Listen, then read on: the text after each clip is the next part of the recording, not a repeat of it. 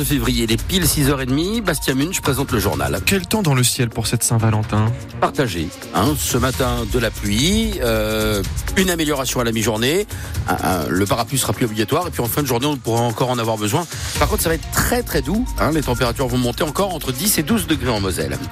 On pensait que le Grand Est mondial air ballon euh, était enterré avec le départ de son fondateur, Philippe Buron-Pilâtre. Mais finalement Finalement, après d'âpres négociations, un repreneur a été trouvé pour le plus grand rassemblement de montgolfières au monde. C'est le groupe ABC qui s'est manifesté pour reprendre ce festival organisé tous les deux ans à Chamblay.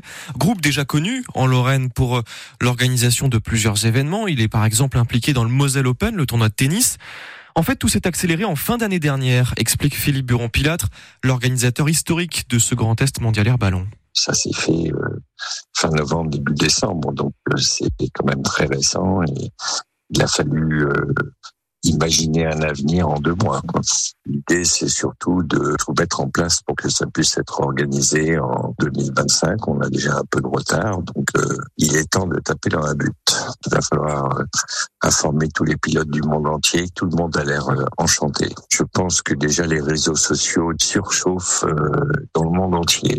On a déjà eu des appels d'un peu partout dans le monde pour nous féliciter. Pour nous dire qu'ils seront présents. Ça tombe le 14 février, euh, c'est à Saint-Valentin, c'est pour tous les amoureux des ballons. Ah, les amoureux des ballons qui devraient donc se, se retrouver à, Chamblay l'an prochain pour la, la prochaine édition du GMAP. Ce sera du 25 juillet au 3 août 2025. Philippe Buron-Pilâtre euh, restera pour l'instant conseiller technique pour l'organisation de cet événement. Trois jours après le meurtre d'un demandeur d'asile pakistanais à Montigny-les-Messes, un homme de 20 ans est mis en examen, placé en détention provisoire. Il a été interpellé juste après l'agression à l'arme blanche tout près du foyer où vivait la victime. Autre agression mortelle près de Nancy hier soir. Un homme d'une quarantaine d'années a été poignardé puis s'est fait euh, tirer dessus à Tomblaine. Il n'a pas pu être réanimé par les secours. L'agresseur est en fuite. On vous a déjà parlé du dispositif GeoCœur sur France Bleu Lorraine, ce défibrillateur avec un QR code qui sonne quand une personne euh, en arrêt cardiaque est à proximité eh bien, une vie vient d'être sauvée grâce à cette invention d'un Mosellan. Ça s'est passé lundi dans une commune mosellane, justement, mais qu'on ne vous dévoile pas par respect pour la victime. Un ancien pompier qui ne connaissait pas Géocœur a remarqué qu'il sonnait, a réussi à l'utiliser. Il est arrivé avant les pompiers. La personne euh, en arrêt cardiaque a donc pu être sauvée. Le, le, Lorraine euh, Airport, euh, aéroport, si vous préférez, dans le viseur de la Chambre régionale des comptes. À la demande de la région, elle va regarder à la loupe les trois aéroports du Grand Est, celui de Strasbourg-Ensheim, celui de Vatry dans la Marne et donc celui de Gouin, entre Metz et Nancy, le Lorraine Aéroport qui souffre d'une baisse drastique du nombre de passagers, 100 000 l'an dernier, c'est deux fois moins qu'avant le Covid. Il était donc temps de se pencher sur l'utilité de cet aéroport pour Eliane Romani, la présidente du groupe écologiste à la région.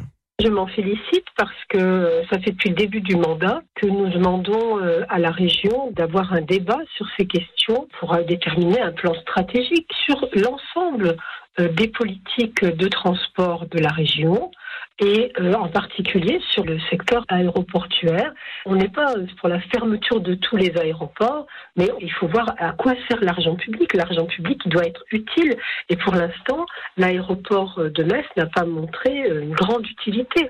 On avait en 2023 100 000 passagers, on dépense 1,5 million c'est quand même, euh, je suis pas sûre que c'est le meilleur investissement d'argent public. Année après année, on verse des subventions à un aéroport sans vision d'avenir. Là, on a l'impression que on veut un aéroport pour un aéroport. Tant pis s'il n'a pas de passagers, tant pis s'il ne sert pas beaucoup pour le public. Euh, on veut quand même l'aéroport. Ça n'est pas très sérieux. Je ne veux pas être celui qui ferme des infrastructures. Voilà ce que répond Thibaut Phillips, le vice-président de la région en charge des transports. Il prend notamment euh, l'exemple des petites lignes de train qu'on regrette selon lui aujourd'hui aujourd'hui d'avoir fermé. La Chambre régionale des comptes doit rendre son rapport d'évaluation en début d'année prochaine. Vous retrouvez ces infos sur francebleu.fr. Et vous, qu'est-ce que vous en pensez? Faut-il encore garder un aéroport en Lorraine? Est-ce qu'il est vraiment utile avec le Findel juste à côté au Grand-Duché? Votre avis, vous le donnez dès maintenant au 03 87 52 13 13. Sur les rails, le week-end s'annonce très perturbé. Les contrôleurs sont appelés à la grève pour ces 17 et 18 février en pleine vacances scolaires de la zone C, alors qu'elle commence tout juste pour la zone A. Ces contrôleurs qui demandent notamment des hausses de salaire, une meilleure prise en compte aussi de leur fin de carrière. Les syndicats annoncent une forte mobilisation. Les prévisions de trafic seront connues ce matin. L'hommage national à Robert Badinter, déjà entaché par une polémique. Il est prévu ce midi cet hommage sur la place Vendôme à Paris devant le ministère de la Justice, cinq jours après la mort du père de l'abolition de la peine de mort. Sa famille ne souhaite pas la présence du Rassemblement national et de la France insoumise. Le RN prend acte, il ne viendra pas. En revanche, les insoumis envoient deux représentants dont la députée de Pont-à-Mousson, Caroline Fiat. Et puis le niveau des nappes phréatiques est globalement satisfaisant dans le pays, c'est ce que dit le BRGM, le bureau responsable de leur surveillance. On va voir si c'est le cas aussi en Moselle à 8h moins quart avec notre invité. Ce sera François Bigorre de l'agence de l'eau qui intervenait hier lors des assises de l'eau de la Moselle.